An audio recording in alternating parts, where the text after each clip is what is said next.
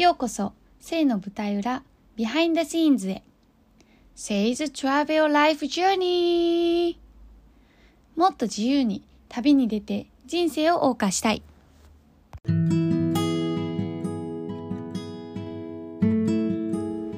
はじめまして。私は神戸でゲストハウスを経営しています。これからは好きなことを仕事にしたい人のマインドを整えて、セルフプロデュースをサポートする活動もしていこうと思っています。実際、夢だった大好きなゲストハウスを経営している経営者目線の悩みや未来への不安など、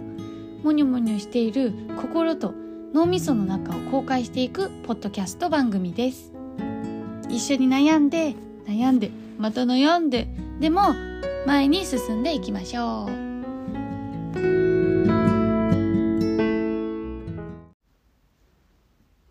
皆さん、今日も性のポッドキャストにようこそ。今日はですね、まず一言、改めて今日という一日を大切に送ろうと思いました。まあなんでその話になったかというと今日「すずめの戸締まり」新海誠さんの映画を見に行ったんですよ。でその映画に対しての私の感想と映画を見た後の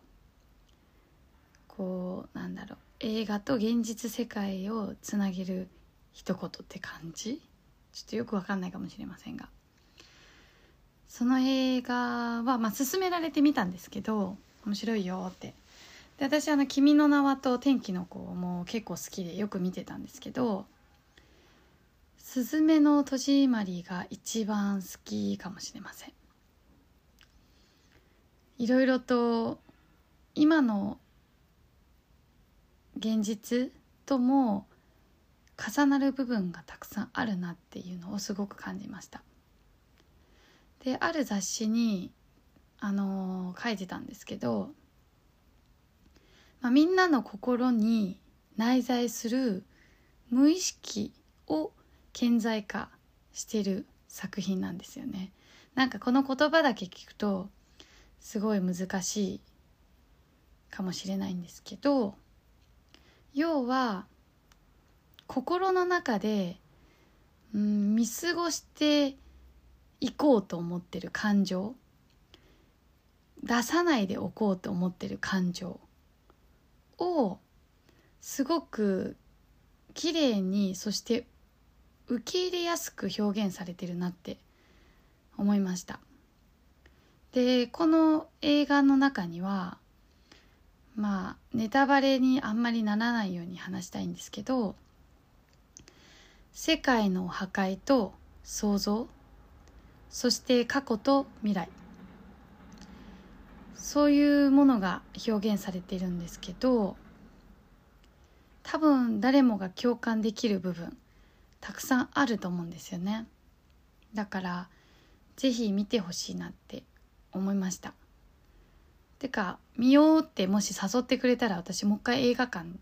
見に行きたいと思います。何よりもやっぱ新海誠さんの映像が本当に美しいなと思って。なんかすごいですよね。でその新海誠さんの監督って呼んだ方がいいのかな？まあどっちでもいいか。その新海誠監督の過去の映画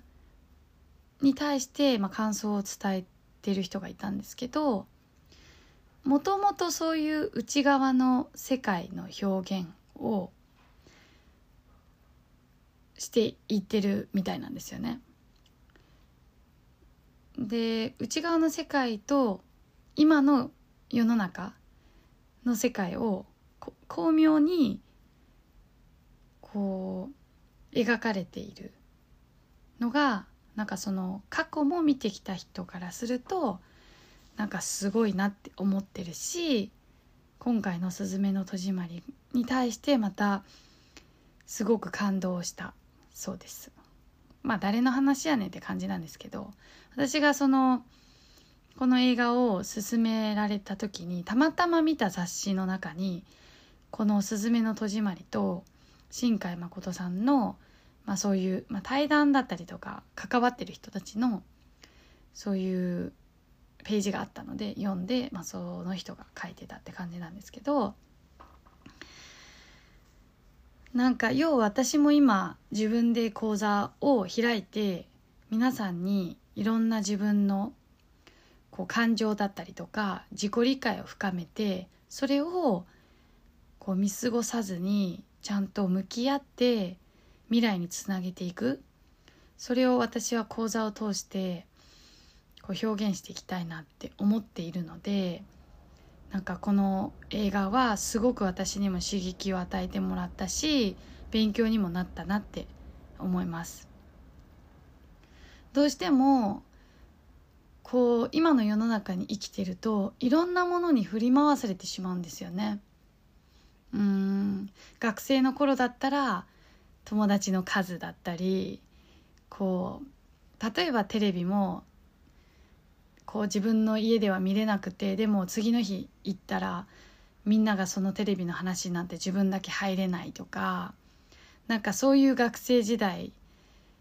もあるし別にその時の自分にとってはもう一大事だし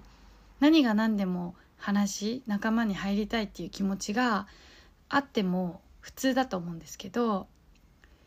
なんか学生時代は学生時代でそういう悩みがあってで社会人になっても例えば会社の中でのそういううんすごい申し訳ないけど不必要な愚痴だったりとか嫌味とか妬みとかあるしじゃあそういう社会にいなくて例えば今の私みたいにこう個人でやってる人でも例えばやっぱりインスタとか見て他の人の凄さにこう自分のモチベーションが下げられたりとか勝手に自分が比較してしまったりとかなんか本当にこう生きていくとどうしてもその時々で外的な要因に引っ張られてしまう。それって人間だから仕方ないと思うんですよね。仕方ないけど仕方ないで終わってしまうとやっぱりそれで話は終わってしまってて結局その状況を分かった上で自分がどんな風に生きていきたいのかどんな風にすればいいのかっていうのを考えるのを諦めちゃいけないなって思ったんですよ。なんかその映画の、まあ、感想どうしようネタバレになりたくないんですけどうん。やっぱり行きたくても行けなかった人もいたしうん。どんだけ辛くてもこの世の中がねその人にとってどんだけ辛くてもその人はまだ生きたいって思ってたかもしれなくてでも命を取り上げられてしまった。それって私たち自身では選択ができないこと？だから今の自分の置かれてる状況が世界の終わりだって思ってほしくないなってもっとやばい世界の終わりにいる人でさえもまだまだ生きたいって思ってる人がいるんですよね。なんか私自身もすごい辛くてもう嫌だなって思った経験何回もあったんですよ。もう学生の時もそうだし社会人になってからもそうだし最近までもありましたでも常に今の自分の状況を確認して自分の恵まれてる環境に感謝をして生きているんですよね。うん、だからもちろんいろんなことにね外的要因に引っ張られるかもしれない。でも引っ張られてもまた戻ってくる。自分の心の声を聞いてうーん他の出来事に振り回されずに自分が大事にしたいものを大事にすればいいしそれが今できないんだったらどうやったらそれが大事にできるかっていうのを考えていくしかないなって思いました。ありがたいことに今日私たちはまだ生きている。だから一日一日を大切に送ろうってそういうふうに今日は感じました。何か伝わってるかな？わかんないけど。ご視聴ありがとうございました。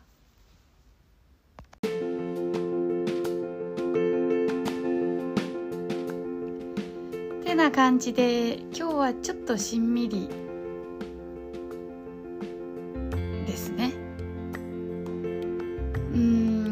あ要は「すずめの戸締まり」面白いよ。見てみて。誘ってくれたらもう一回見に行くから。よかったら。そもそも映像がすごく綺麗だからすごく見る価値があるなって思います。その中での物語も私はすごく良かったなって思っています。皆さんがどんな風に感じるのかどんな風に物語を受け止めるのかちょっと気になる部分もあるのでもしこれ聞いて見たよっていう人がいたらよかったらフィードバックください。フィードバックじゃないな。映画のフィードバック私にもらっても あれだしね。あのフィードバックじゃなくてまあ感想？なんかどうだったか教えてください。ありがとうございます。